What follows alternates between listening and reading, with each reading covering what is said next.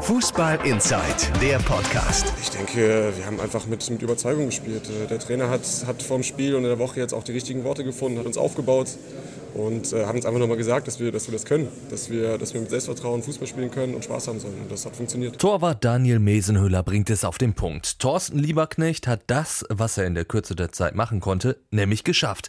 Er hat der Mannschaft den Glauben an sich selbst zurückgebracht, meinte auch Torschütze Kauli Sousa nach dem ersten Sieg der Saison. Ausgerechnet beim Tabellenführer beim ersten FC Köln. In der kurzen Woche hat der Trainer uns sehr gut vorbereitet auf das Spiel.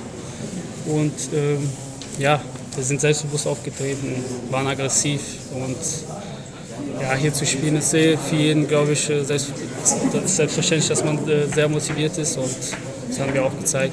Einen Kampfgeist, den Lieberknecht übrigens an der Seitenlinie richtig vorgelebt hat. Ilja Gruev, sein Vorgänger, war ja oft eher so der ruhige Typ, der sich mit verschränkten Armen hinterm Rücken das Spiel seiner Mannschaft angeguckt und dann irgendwie im Kopf analysiert hat. Aber Lieberknecht, der war wie seine Mannschaft richtig on fire. Der war giftig, der war aggressiv, der war immer wieder im Clinch mit seinem Gegenüber, mit Markus Anfang oder auch mit dem vierten Offiziellen.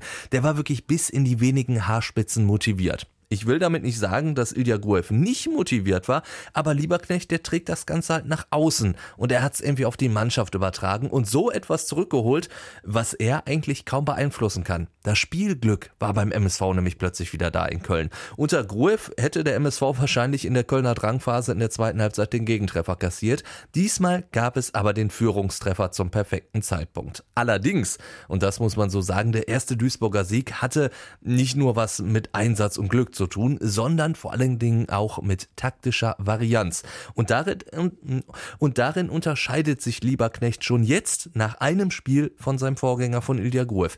Denn der ist eigentlich immer mit diesem gleichen 4-4-2-System in die Spiele gegangen, nur in Dresden halt nicht, was allerdings vollkommen in die Hose gegangen ist. Und ansonsten bestand Gruevs Varianz darin, ab der 75. Minute äh, positionsgetreue Wechsel vorzunehmen. Und ich bin ganz ehrlich, als ich am Montag den Aufstellungsbogen in die Finger bekommen habe, gesehen habe, mit welchem Personal spielt der MSV, da war ich erstmal erstaunt, weil Lieberknecht ja eigentlich genau die gleichen Leute aufs Feld geschickt hat wie sein Vorgänger. Nur eine Veränderung gab es im Vergleich zum Spiel gegen Regensburg. Engin raus, Sousa wieder rein, ansonsten waren das die gleichen elf. Aber den MSV mit einer Raute dann aufzustellen, das war ein richtig guter Kniff von Lieberknecht, den der FC so nicht auf dem Schirm hatte. Genauso wie die neuen Rollen von Schneller, Taschi oder auch Zhao.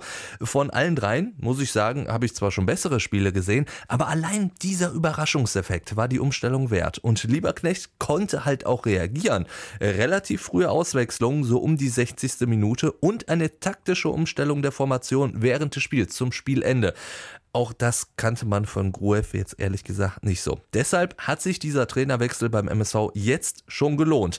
Allerdings ist dieser Sieg in Köln, so schön er auch war, natürlich nur ein erster Schritt gewesen. Das sagt allein schon die Tabelle. Ich meine, der MSV ist weiterhin 16. Und das hat dann auch Fabian Schnellert noch nach Spielende gesagt. Äh, das ist ein Spiel, äh, es folgen noch einige. Äh, natürlich sind wir glücklich, dass wir jetzt gewonnen haben. Aber darauf können wir uns natürlich nicht ausruhen. Wir müssen jetzt in der Länderspielpause weiter arbeiten, weiter an unserer Fitness arbeiten, weiter an unserer Taktik und an spielerischen Arbeiten. Und äh, klar, jetzt wollen wir versuchen natürlich gegen, gegen St. Pauli zu Hause dann Montagabend äh, wieder nachzulegen. Ähm, wichtig ist, wie gesagt, dass wir uns auf uns konzentrieren und äh, es sind noch eine Menge Spiele.